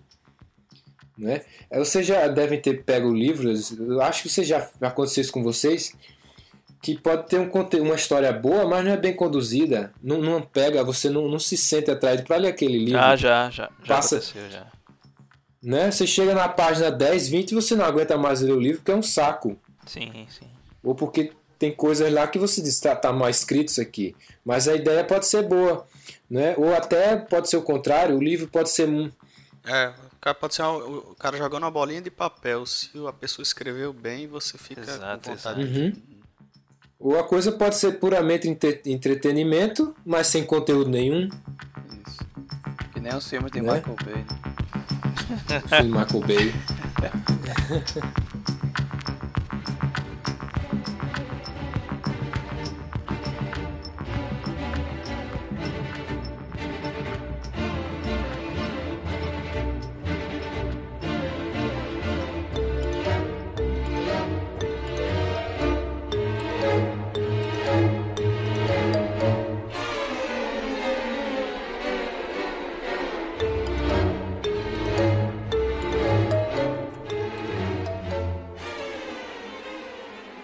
1966, François Truffaut fez um filme baseado no livro de Bradbury. E foi um filme autorizado pelo autor, né? embora tenha várias diferenças. Mas transpôs a história basicamente em suas partes principais para o filme, né? Ele adaptou. E Gugu Liberato é o E tem a protagonista. participação de Gugu Liberato. É o protagonista, ele é É alemão. engraçado. O não, pô, brasileiro. é pesado, Ele né? tem um sotaque forte. É. Ou então o filme ele transpõe é, a ideia básica do livro, mas ele traz algumas diferenças, né? Por exemplo, a Clarice, que no livro tem 17 anos, no filme tem 21 e é professora, né? E é a mesma atriz que faz a esposa do Montag, né? É, eu no- tava na dúvida. Nossa, se cara, Era mesmo, esse- é, né? É a mesma atriz. E, a, e, e no, li- e no filme ela se chama Linda, a esposa, né? No livro ela se chama Mildred. É muito bizarro isso, cara. Não tem nada a ver. A mesma atriz ser a, a Clarice. É, Eu achava que era de propósito, pra fazer ó, o contraste, assim, né? Você vê, ó. não, com certeza é de propósito. Aham. Porque você vê o contraste. E, e a atuação dela é muito boa, porque parecem duas É. pessoas diferentes mesmo. É, realmente eu, eu fiquei na dúvida. Tem hora que a, a atuação dela é muito boa para os É. anos 60. É, continua sendo. O overacting, Não, é o overacting, cara, né? tá, tudo bem, Tá- Tem muita cena. É, tá, tem uns momentos de overacting, mas era comum em filme antigo, principalmente, e aí eu, não- eu não quero ser sexista, mas eu percebia muito isso, assim, quando eu tô vendo um filme antigo, a Twilight Zone, série, alguma série antiga, alguma coisa, que é mais comum você ver mulheres fazendo esse overacting, né, do que os homens. Eu não sei se era porque as mulheres tinham que ser bonitas, e aí isso ficava mais importante do que a capacidade dela de atuar. é, Era mais comum em compensar. série. Eu acho que isso tem mais a ver com, com o tipo de personalidade que é a personalidade feminina, né? Da, desse contexto cultural, que é mais efusivo, né? Mais aquela É, coisa que a, a mulher tem que ser mais emotiva. Na época. E aí né? isso se enfatizava mais na atuação delas do que nos homens. Os homens têm que ser mais contidos, tem que. Entendi. Era mais fácil perceber falha de interpretação, né? Falha, não, Pode falha é uma ser. palavra forte. Era mais fácil É, não é- perceber o exagero, né? É, porque é, um- é um tipo de teatralidade diferente, né? Tem uma Vai cena. Se modificando com, com o tempo. Pronto, eu digo isso porque no, no filme, na hora que ela tá pegando fogo, ela faz um gesto, dá um sorriso e, e abre o braço assim. Mas ficou, cara, ficou tão artificial, parecia o, a, Paixão de Cristo do bairro onde eu morava. Era desse mesmo jeito.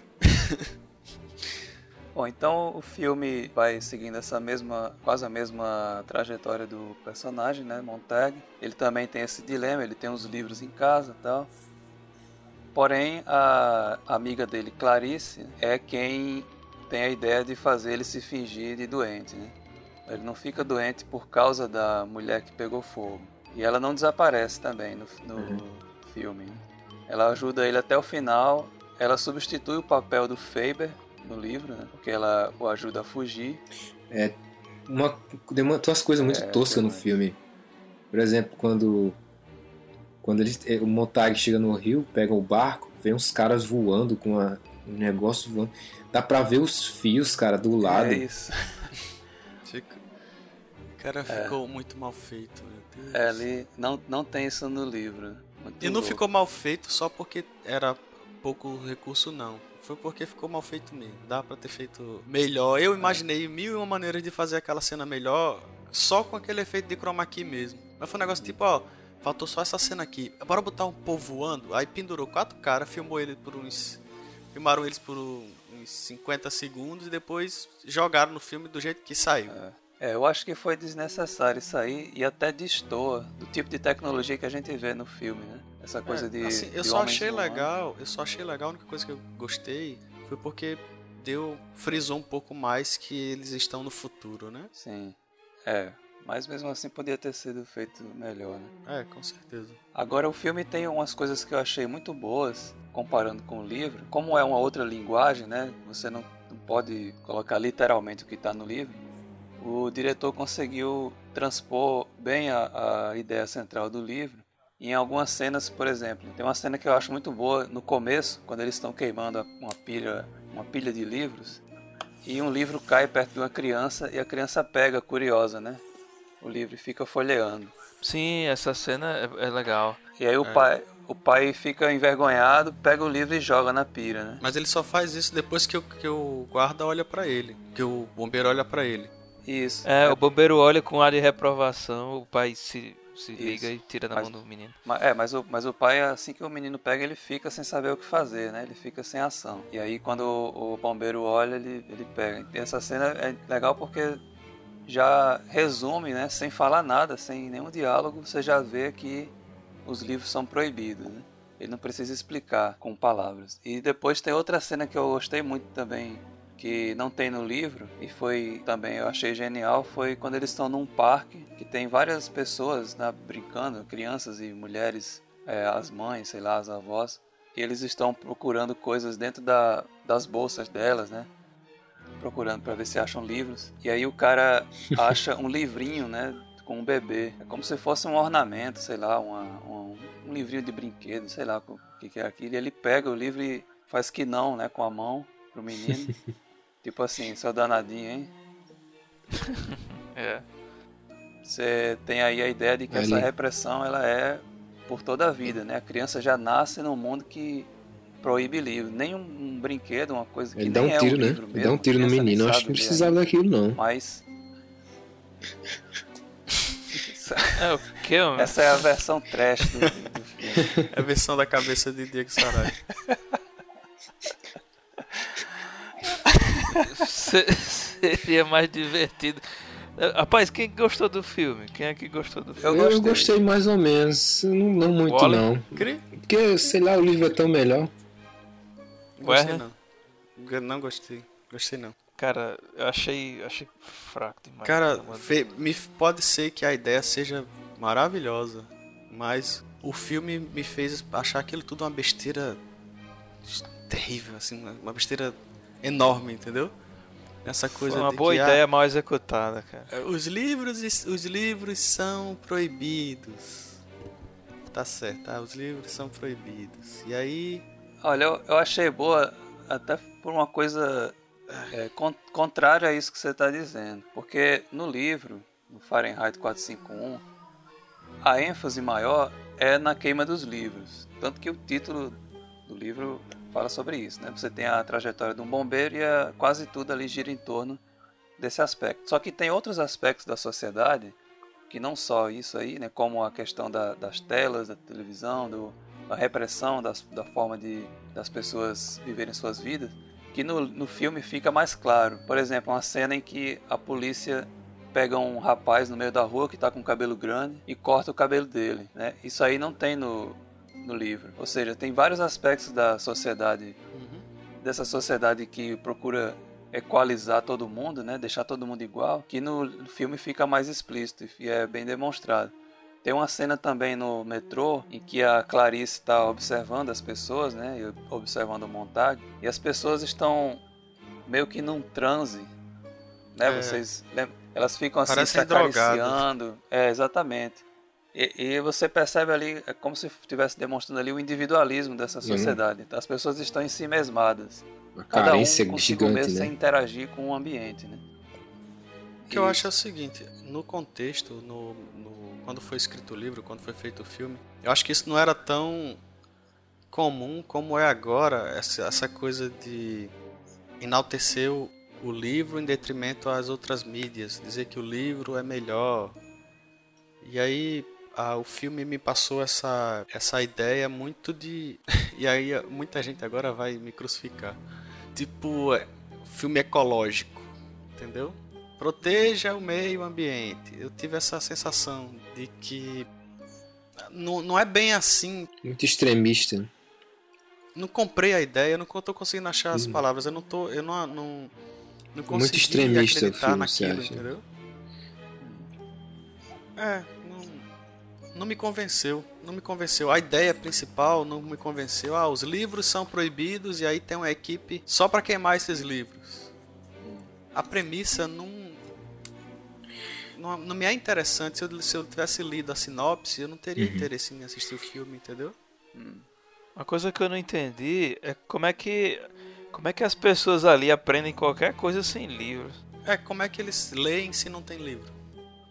Não, é- é- na verdade eles leem. Tanto é que no, no livro tem uma hora em que o Montag está se perguntando, está perguntando ao Beatty, né? É, eu ouvi dizer que os bombeiros antes apagavam fogo. Isso é verdade? Aí, aí um dos bombeiros pega um livrinho que tem no. que é tipo as regras dos bombeiros, manual dos bombeiros. E ele mostra lá, né? Regra número 1. Um, sempre atender o chamado, sei lá o que aí. Corpo dos Bombeiros, criado em, no ano tal por Benjamin Franklin para queimar livros. Ah, no filme, Então, assim, não, não são todos os livros que são proibidos. Ah. só- é mais os livros literários, livros de filosofia, é, que fazem pensar, manuais são digamos assim. permitidos. É, manuais são permitidos. Tanto que a mulher dele tem um. Tipo uma revista em casa que ela tem os roteiros dos filmes que ela vai assistir. Só a então casa isso aí é é, é permitido. permitido também você ler isso. É, e, e ele, quando ele lê o primeiro livro, no filme, ele lê com bastante dificuldade. É. A Quase única revista permitida é a tá- Caras. Uhum. Ei, uma, uma coisa, uma coisa que a gente não falou, Tiago, no que tem muito no livro do Fahrenheit, que é, é sobre a guerra, né? No final do livro, da história, a- acontece a guerra de fato e uma bomba nuclear jogada na cidade. E é bem, é bem, a descrição é bem bacana como aquela bomba cai, e eles a, a- tem o tem o a, como chama? Isso. Aquele a- a Deixa a a cidade, cidade ruim, destruída. né? A cidade é destruída. Todo mundo que tá lá morre, aquela, É. aquela, aquela realidade acaba, né? As pessoas vão morrer. E tem onda de choque, eles caem no chão com onda de choque. É bem descrita a bomba. Como é que a bomba é. é- É. O impacto da bomba neles, eles caem no chão e são jogados longe. Tá vendo como o filme é nocivo? Eu assisti só o filme e não achei a história interessante, cara. Eu vou ser bem sincero. Mas o que, você- os que vocês estão comentando sobre o livro tá me dando assim uma, uma ideia de que Uhum. tem alguma coisa que eu perdi, entendeu? Sim. É, talvez pelo fato de eu ter lido o livro antes e visto o filme depois, né? É. eu tenha ficado assim, procurando coisas novas ali no. É, no- ficou procurando no filme complementar, que- complementar a ideia que você já comprou, né? Isso. Eu não sei se se eu tivesse assistido o filme antes, talvez eu não tivesse gostado tanto. De qualquer forma, o livro é melhor que o filme. Isso aí já virou clichê. Mas, mas eu ainda considero o filme bom.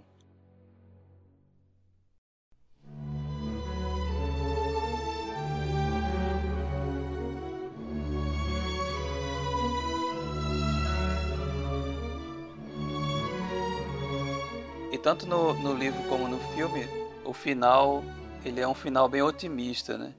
Eu comparei muito esse livro com 1984, que tem um final trágico, né, e, e pessimista. O, o protagonista ele é totalmente capturado pelo sistema, né, e sofre uma lavagem cerebral. E no, no Fahrenheit 451 ele consegue se libertar, né? Se, ele vai embora e consegue vislumbrar um futuro melhor. Né? É, eu achei o final, aquela, principalmente aquela cena do pessoal andando e lendo e falando, recitando os livros, né? Achei, achei extremamente piegas. Principalmente o velho morrendo lá e passando pro sobrinho. eu- Ah, deu, sei lá, um sentimento É, eu de- gostei, eu gostei da cena. Não, é muito ruim. É pie- é pieguice ao extremo. Sim, e, na- e nessa cena existe uma homenagem ao qual Ray é? Bradbury, né? Ah, é? Uma das pessoas que estão lá na comunidade, as pessoas vão falando, né? Eu sou Hamlet de Shakespeare, eu sou Alice no País das Maravilhas de Lewis Carroll. Aí tem um que chega e diz, Ah, eu é. sou Crônicas Marcianas de Ray Bradbury. Ah, tá. Agora aquele que. Os gêmeos que são orgulho e preconceito. Minha nossa, não precisava. Parecia Tweedledee e Tweedledum. Parecia. Ali virou, Era- virou filme de. era- Como é o nome É, eu acho que era o tipo Mel de humor da época, viu? É o Brooks, né? Cara, que- é, deve ter sido. Que besteira, cara. Ah, meu Deus. Mas o filme é de 66, né? Vamos dar um desconto. Outra diferença também que o livro que Montag decora no, no livro é o Eclesiastes da Bíblia. Ah, é? E ele chega na comunidade sem o livro, porque ele perdeu o livro na, durante a, a fuga dele. Mas é, o Eclesiastes, e no, livro, no filme, é um livro de Edgar Allan Poe. É. Isso aí é um, eu acho né, que é uma referência ao, também a Bradbury, que foi a primeira influência dele, né? Foi Edgar Allan Poe.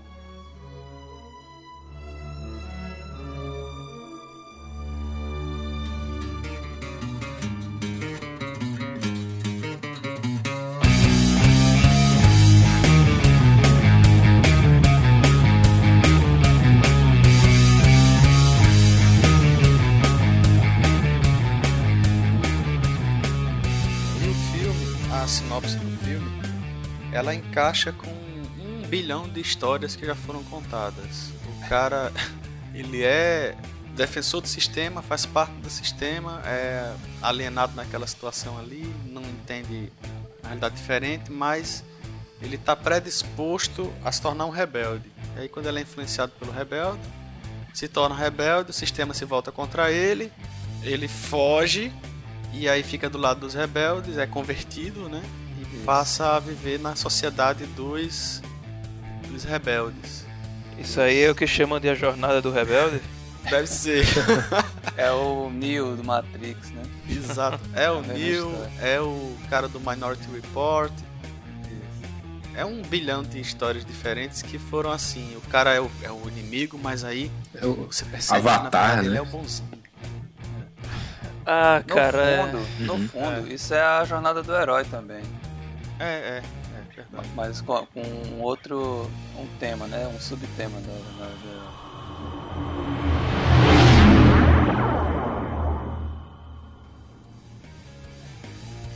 Eu vou falar rapidamente sobre a adaptação para os quadrinhos, que é uma adaptação autorizada por Ray Bradbury, né? Que foi feita por Tim Hamilton, desenhou. É, ela, ela foi lançada aqui no Brasil pela editora Globo também, né? Eu tenho ah, essa tradução. E, embora ela seja uma adaptação autorizada, ela tem algumas falhas, assim. Ela, ela é um, um bom resumo da história. Praticamente a história está toda na, nessa revista, né? E para quem não lê o livro, se você ler os quadrinhos, você vai saber basicamente a- quase toda a história do livro. Mas ele tem, assim, alguns momentos em que ele perde um pouco a, a noção de que se trata de uma linguagem gráfica. Ele fica dizendo coisas que estão sendo mostradas nas figuras, sabe? Não sei se vocês estão entendendo o que eu estou dizendo. Por exemplo, o cara, o cara tá andando na rua, aí tem uma legenda. Montag está andando na rua. Esse tipo de coisa, né? Quer dizer, ele podia ter sido mais, mais bem feito.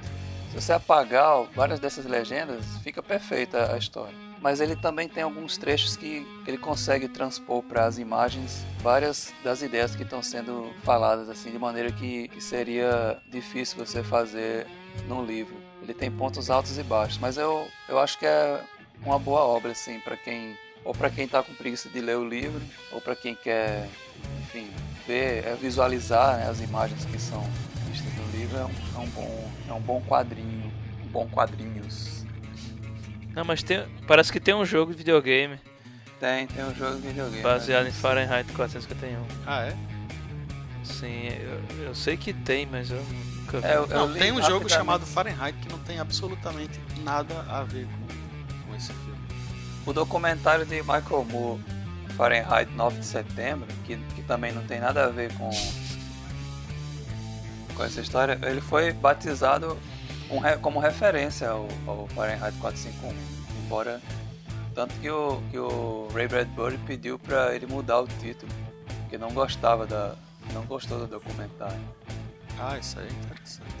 Mas, enfim, é, é, assim, só dizendo isso só pra a gente ter uma ideia de que a, o livro ele tem uma influência na, na cultura ocidental. É, e- e ele é conhecido, mais conhecido do que eu imaginava. É. Agora, o que o Diego falou, realmente tem um, um videogame, né? Fahrenheit 451, Do MS-DOS, né? de O que 86. ele faz? Sai, sai queimando o livro? O que, que ele faz? 86. É um jogo de estratégia.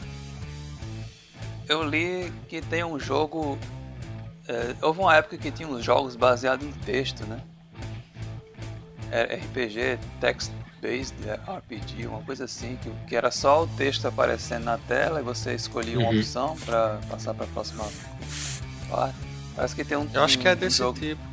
é, já tem um jogo desse estilo que foi baseado no Fahrenheit.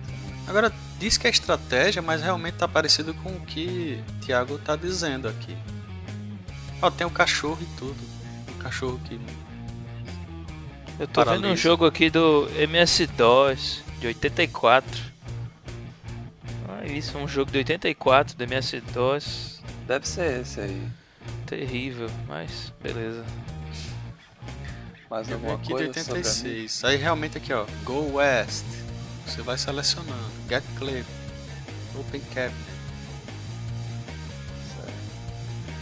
Sim, não não vale a pena, eu acho que não vale a pena o jogo, a não ser que você goste muito de Fahrenheit, porque ele é extremamente antigo, pra época mesmo. Quem, é- era pra quem era realmente nerd, né? Que pra mim, nerd é o cara que consegue gostar desse tipo de coisa aqui, ó. Chegar nesse nível. Chegar Ah, nesse é. nível de abstração assim total a ponto Nerd Supremo. de jogar um, um jogo que é só texto desse jeito, com essas imagens toscas e dá asas à imaginação.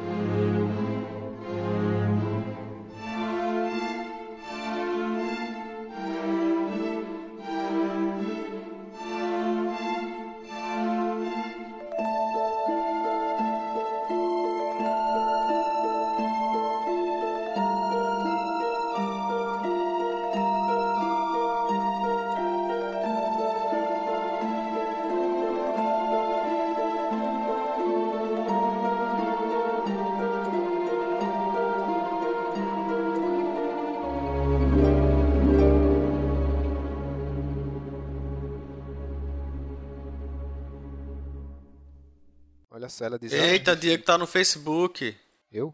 Sim, tô. compartilhando coisa no Facebook e conversando com e conversando com o Otávio. Ei, Eita, deixa eu ver aqui. peraí que eu. E você tá olhando lá, né? Eu sabia que iam dizer isso.